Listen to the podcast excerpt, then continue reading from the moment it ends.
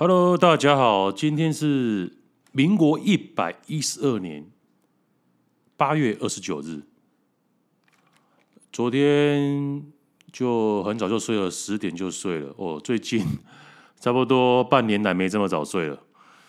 然后中途也有醒来，一点、三点都有醒来。他最后起床的时间是六点，算一算也睡了八个小时。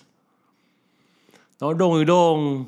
就看个新闻，然后做个瑜伽，做完吃一下早餐，然后再玩一下塞尔达传说。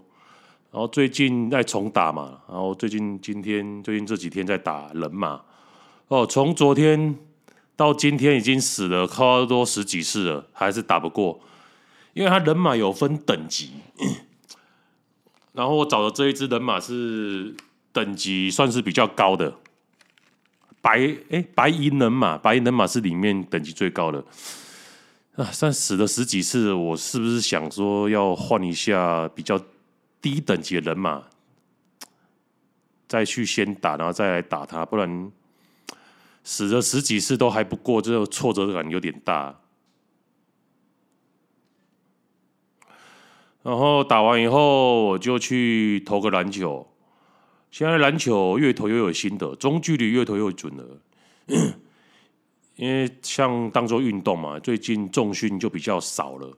因为重训做太多的话，我发觉我睡眠会变不好，所以现在都改跑步跟呃打篮球。啊，打篮球就训练自己的运球啊，跟投篮啊，也没有跟人家对打，就自己自我训练。然后从自我训练之中发觉说，哇，投篮这个本领真的是很难，很难学。他有天赋，我觉得是有天赋的在，但是天赋可能只占两成。一般人天赋都只有两成啊，啊，八成靠苦练，啊，可能 Curry 天赋有到四成，但是六成也是靠苦练的。因为你光是维持那个投篮出去的姿势，你一千次出手，你一千次姿势都是一样的。最主要的是投篮最困难是说你的左手会影响到球，投篮就是投出去的时候一定都是要有右手投出去，右手的力量，而左手只是辅助。这个在《灌篮高手》樱木就有讲到，左手只是辅助的，然后投出去的时候像甩鞭子一样，然后靠着脚的力量跳起来，然后把球投出去。然后甩鞭子，因为甩鞭子的话，球才会变成一个弧度。而且你厉害的时候，你投的时候，你可以抓住篮球的重心。篮球的重心的话，你可以，它有一个面，然后你在投出去的时候会转。它靠着这个叫什么名字？白努白努力定理哦，我上次看过，有点忘记了。它就会旋转，旋转的后，它就会飞得更远。所以你只要轻轻一投，就算在三分线投篮，有时候很多人都投不到嘛。但是你掌握它的重心，掌握它的旋转度，你就轻轻一投，它球就可以飞飞得很远，就可以入网。很多技巧啦，就是然后说重心，然后手出去是要你的右手最好是说，哎，Kobe 是说有说过啊，他只要球从他的食指啊大拇指、食指、中指出去的话，那球一定会进。就是要练练那个感觉，你球离开手的感觉，然后维持的每一次的出手的姿势都是一样的哦。这个正是要靠不断的训练，因为产生你的肌肉的记忆，才有办法克服的。那接下来我们讲讲今天的有发生什么国内外，也不是国内外，国内而已啊，发生什么重大的事情？先来看看一则。标题是写 传月月领郭台铭四十五万元当发言人，黄世修说要买我的自由，代价很贵。新闻内文是鸿海的创办人哦，郭董啊，郭台铭啊，他在昨天终于正式的宣布参选了。哦，从五月跟侯友宜在党内较劲六七八。三个月时间，他正式的宣布要参选二零二四的总统，而且是以独立参选人的身份展开联署。然后并找留呃何人留言终结者创办人黄世修，他担任主流民意大联盟发言人兼联署总顾问。那猜想，我觉得应该是黄世修之前有联署何人公投的经验呢、啊。哎，因为公投其实民间办很多，也有人发起反，只是反何人公投，但是就没有联署成功。但是黄世修联署成功了，所以可能郭董看中他有联署的经验，因为他这次参选是用独立的嘛，也需要联联署人才嘛，而且黄世修。口才不错，所以叫他担担任他的什么哦？四十五万聘请黄世修，可能哦当他的发言人呢、对他口才不错，当他的发言人啊。然后黄世修面对质疑也回：我要求的价码绝对是超过任何人的想象，但是问没有说明金额为多少。那绿色粉砖呢？杜成哲呢？在脸书哦就发文说：恭喜黄世条。哇，黄土条啊，因为黄世修嘛，世修是就变成土嘛，然后修就变成条。这个土条好像是黄世修他自己取的，在国小时候自己取的绰号，所以他自己也这样称自己，然后别人好像调侃他的时候也是这样称他。所以这个杜成者医生在脸书上就写说：“恭喜黄土条得到郭董四十五万月薪，相当三点五个。”徐巧芯老公的薪水，靠，这个也是要调侃哦。可可见徐徐巧芯在绿营的树大多大的攻击目标啊？因为好像徐巧芯她老公好像被台中市政府被去台中市政府当官嘛，对不对？三点五个，那就是一年十二万。徐巧芯她老公一年十二万啊，对不对？然后世修月薪四十五万，四十五万除以三点五是十二万嘛？我老公在市台中市政府的薪水是十二万，推估出来。然后他继续说，不过提醒啊，要注意九月的薪水会不会六个月后才会？因为那时候已经选完了。然后另外一个林志群律师在他脸，这个也是绿营的侧翼啊，就表示说。土条变金条了，大家以后要尊重他一点哦。开始开酸了。另外也是他们的侧翼的脸书鬼才阿水表示说：“人请得动，孔明出山，证明郭台铭是位明君。How to lose？为什么会有传出黄世修月领四十万的消息呀、？”郭台铭的公平在哪里？正义在哪里啊？联系方式又在哪里啊？哇，无尽的开酸，因为他们他戏称黄世修是孔明，因为郭台铭出来选，等于是赖清德是躺着当选的，等于蓝营彻底的分裂了，所以他就是调侃的说他是孔明，然后郭台铭是明君，联系方式又在哪里？你先连署一个公投成功，你再来讲吧，郭台铭才会看得到你啊！哦，阿水。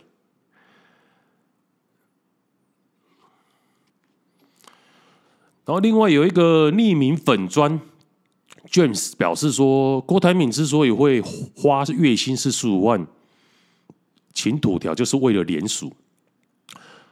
哦，然后这边他点出了重点了，是因为。黄世修经过了核四公投、以核养绿空公投，哦，以核养绿也是黄世修提的，哇，这么厉害！而且黄世修好像才三十二岁，有了大量的公投样本及造册数据及 SOP，那些说要帮郭董连署的绿营朋友真的不用了，你去帮郭郭董连署，你的个资以后就会变成黄世修低潮里的资产。最重要一点是。郭台铭连署数越多，他的声量就越强，强到逼柯侯愿意低头跟他整合，那就糟了。你的连署会让郭有更多的筹码，逼白兰跟他谈判。毕竟郭董都花四十五万高薪请连署专家土条了，接下来就看土条变金条的黄世修表演连署书绘图转身大法。真的不劳大家费心的看戏就好哇！这个也讲得蛮 蛮风趣的。然后最后说，根据了解，黄世修以月薪四十五万受聘发言人的说法，目前消息来源不明。然而，目前脸书上发言讨论者大都是青绿的粉砖。那黄世修昨天也在脸书上泼担任发言人的消息，许多网友看完纷纷留言表示质问：到底是多少钱才会让黄愿意出面？然后对此，黄世修则留言回应说：“我要求的价码绝对超出任何人的想象，要买我的自由，代价很贵很贵，但能用不同的筹码支付。”能用不同的筹码支付哦，那所以可能不是用现金哦，但是他也没有详细说月薪为多少。那我大概猜测一下，来猜测一下，他郭董到底请花了多少的代价请出黄士修？我在猜啊，那个郭董当时就打给。那个士修嘛，啊士修他说，嗯，要请得动我，要需要花费很多昂贵的代价。那郭董只要一句话，士修，我一年的股利差不多九十亿，你觉得够吗？也九十亿耶，九十亿新台币耶，对啊，郭董只要把他一年的股利直接 直接给士修就好了，马上磕头答应了。九十亿，哇！马上超越。我看成龙也才四十亿，郭董啊，周周杰伦也差不多身价也差不多接近一一两百亿，马上可以跟周董平起平坐。这个已经打趴许多台湾人了。那些青绿粉专还在那边揶揄什么什么月薪四十五万，会不会太小看？郭董了啊，而且他们还说月薪，哎，他说以不不一样的形式，哎，你没有猜想说他不是给的是月薪呐？哈，你们到你们这些侧翼到底有没有在用脑啊？月薪的话，黄世修不是这样年底的话，还不是还是要缴综所税？你有没有想到一种可能，郭董是以赠与股票的方式直接赠与给世修啊，也不用现金的啊。对不对？或者是用赠与现金的方法，我觉得赠与股票比较有可能。啊，赠与股票的话，赠与税最多才二十趴。那你给他月薪的话，你月薪最多综所税要申申报到四十趴哎。那你说啊，赠与税二十趴好贵哦。哎，赠与税你要看赠与税是赠与人要缴的，哎，赠与人是谁？郭台铭呢？郭台铭会 care 这二十趴的赠与税吗？我给你一亿，一亿他我刚才算一下，赠与税差不多是一千五百万。那小 case 啊，我都给你一亿了，一亿是一千五百万啊，差不多给他九十亿嘛，这样是多少？九十亿算了一下是一亿，他的重所税要缴啊，赠与税要缴一亿七千五百万。九十亿缴一亿七啊，这九牛一毛啊！啊，赠与税怎么算呢？赠与税是两千万、两千五百万、百百万哦，两千五百万以下是课十趴，然后两千五百万到五千万是课十五趴，五千万以上是课二十趴。那这样的话要，要那个避税的话就。一年给他个五千万啊，对不对？五千万以下，五千万以下都是课十五趴嘛，对对，每年给五千万啊啊！靠，每年给五千万，九十亿要分几年才缴得完呢？九十亿除以要分十八年，哎，够啦，十八年就当就对啊，你才三十二岁，三十二岁十八，那签契约啊。哦，十十八十八年，差五十岁，黄士修才领完九十亿啊！啊，也可以帮郭董节税啊，对对，避避开这二十趴的啊，差五趴也是差蛮多，能省则省嘛，不用一次给足九十亿这么多嘛。我觉得这是最有最有可能的啦，啊，可能也没有九十亿这么多，可能十亿啊，十亿就请得动了啊，十亿说可能有附带红利，就是说如果联署成功哦。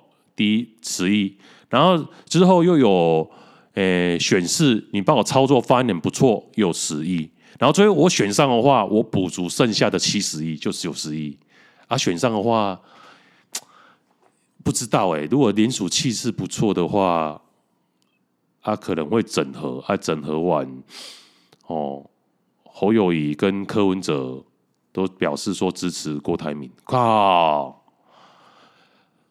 哎，三十二岁成为百亿富翁，这个应该是全世界做得到人不到十个人哦，是靠自己的能力赚到，不是靠遗产哦。哦，可能要查一下比尔盖茨或者是巴菲特那时候三十二岁的时候身价是多少？哎，一举成名呢。那我们呢就来深入的探讨哈，黄世修到底有什么魅力？可以惊动郭董，请他当发言人，而且可能会签下这一个无法计量的代价去请黄世修出山。那我们来介绍黄世修之前，我们来听一首有关于他的歌。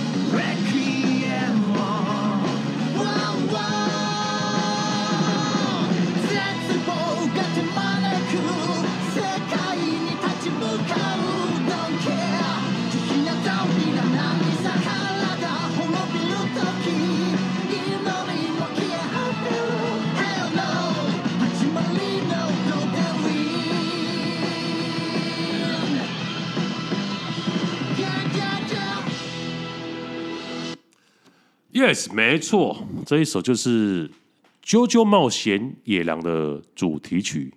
刚开始是我是罗大佑，看着我。诶，黄世修，我记得刚开始认识他，就是在去年的诶核能的公投辩论嘛，一个啾啾里，啾啾啾里，他是啾啾啾啾冒险野狼。诶、漫画的爱好者，所以他每次跟人家辩论的时候，就会站一副 JoJo 里。诶，不懂的人可以去 Google 一下什么叫 JoJo 里。那再来呢，再看一段他去年公投辩论的精彩回顾。今天这场辩论的反方本来是总统府发言人 Colas 出战。我也承诺将第一场核四公投辩论留给蓝屿核废问题。哎，Colas 他去年说 Colas 根本没有人知道是谁。他如果今年说 Colas，大家每个人都知道，就是那个总统府的发言人圣母峰，知道吗？不伦恋的那个圣母峰，不是之前有传出绯闻？这是我对雅美达悟族人的承诺，Kolas。你效忠的蔡英文总统已经完全执政五年了，至今蓝屿核废仍未迁出。你为了当汉人的官，背叛原民正义，对得起所有原住民族吗？蔡英文总统在选举过程中迅速拨给蓝屿二十五点五亿元的补偿金，但蓝屿核废为何无法迁出？这是一场北风与太阳的悲剧。反核团体越是煽动辐射恐慌，你害怕辐射。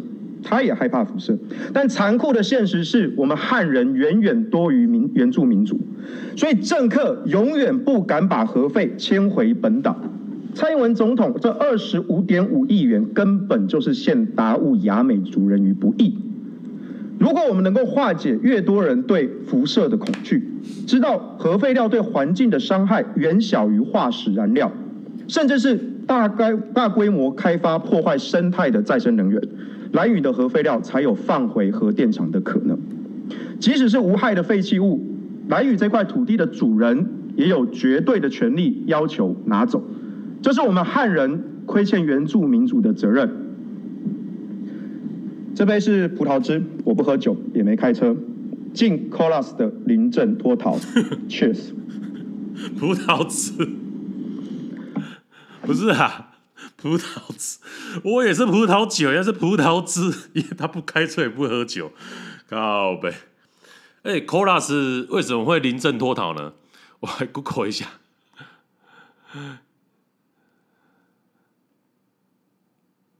Colas 中文名字古拉拉，出生于新竹市，然后是哦东海大学，东海大学社会学士及硕士，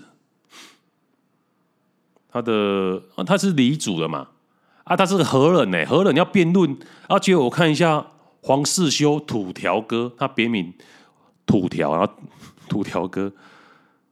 三哦，哎，三十五岁了啦。刚才说说，刚才说三十二，三十五岁。然后是清华大学理学院学士班，主修数学跟物理。哦，难怪我记得他有去学校当数学老师。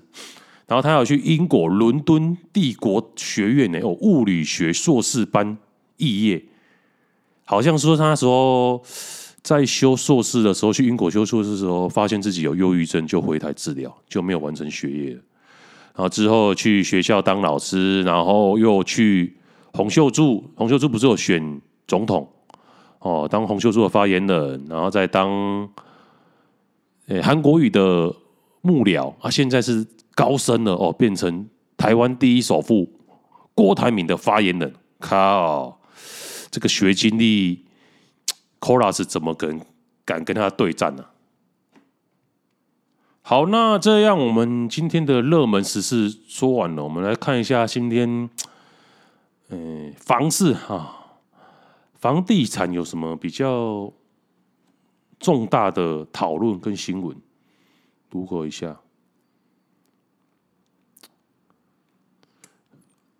简单看一下好了。有人在问说。认真问谁选上对房市最不利？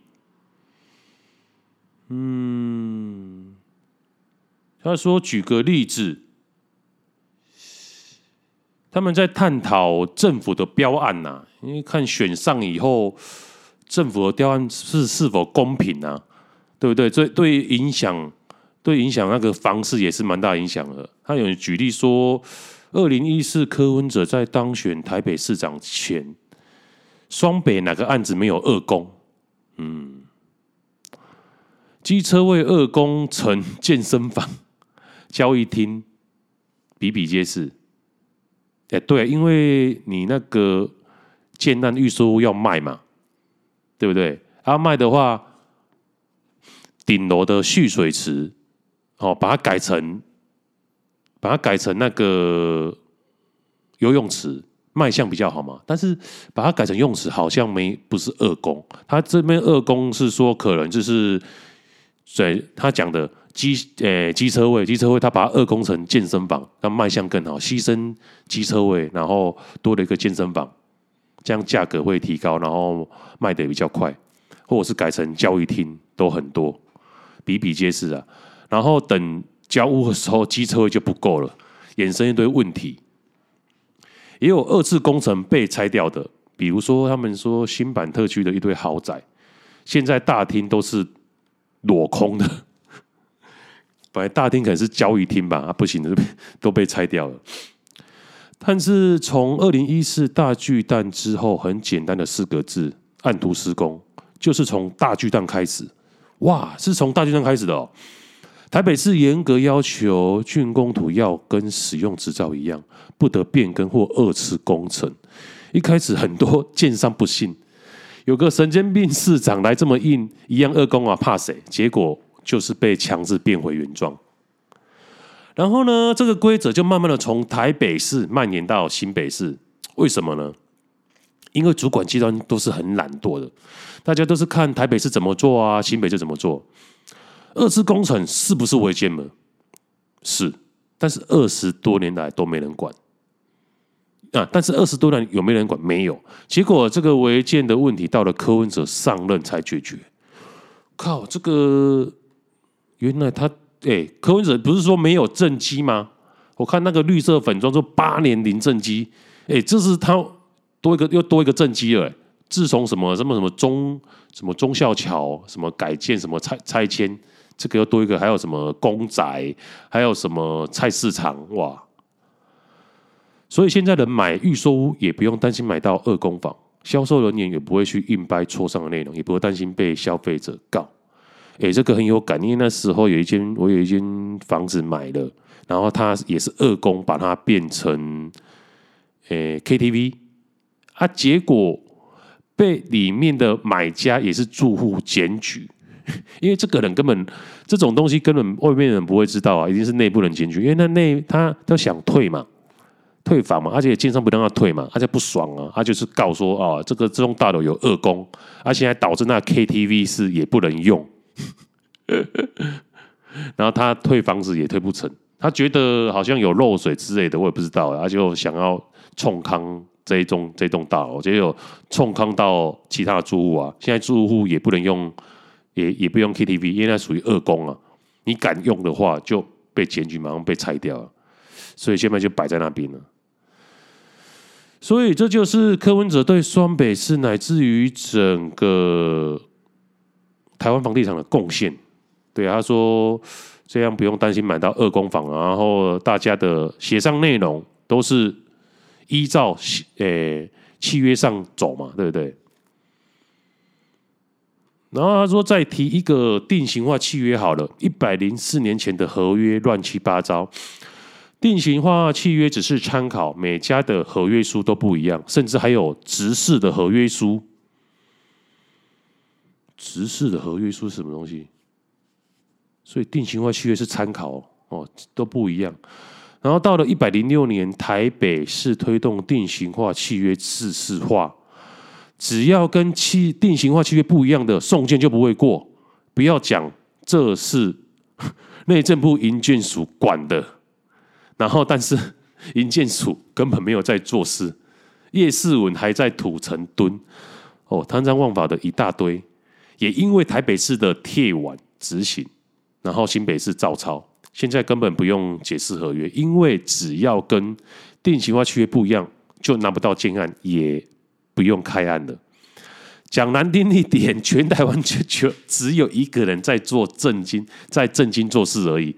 但是，但是很可惜，台湾的智障特别多，不懂的就算还讲得特别大声，把带来人民福祉的人带戴帽子喷颜色，只是为了自己的利益就算了。重点是一堆低能儿没有利益还跟着抹。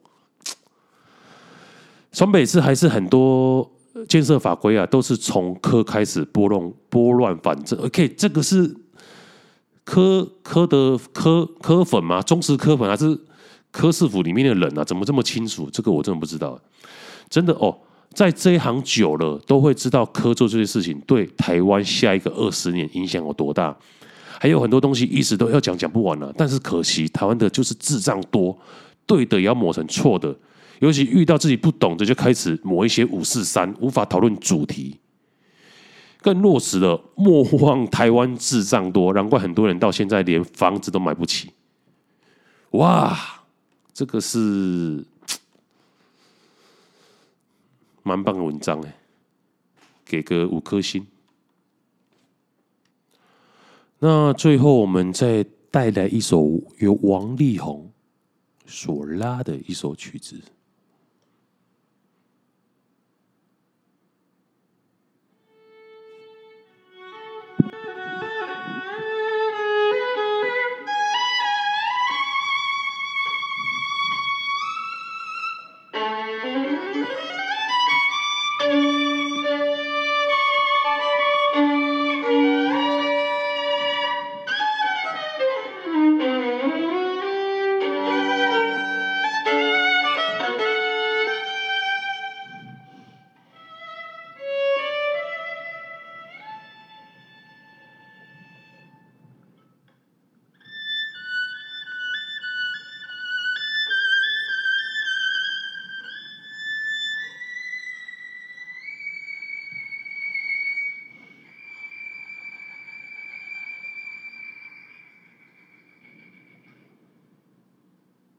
哇，太棒了，太棒了！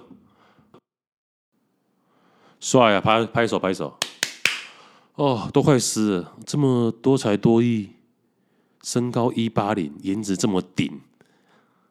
哦，虽然他偷吃了，但是他只是犯了全天下都会男人的都会犯的错啊！力宏，力宏哥哥，好吧，今天我们就聊到这边。This guy, see you next time.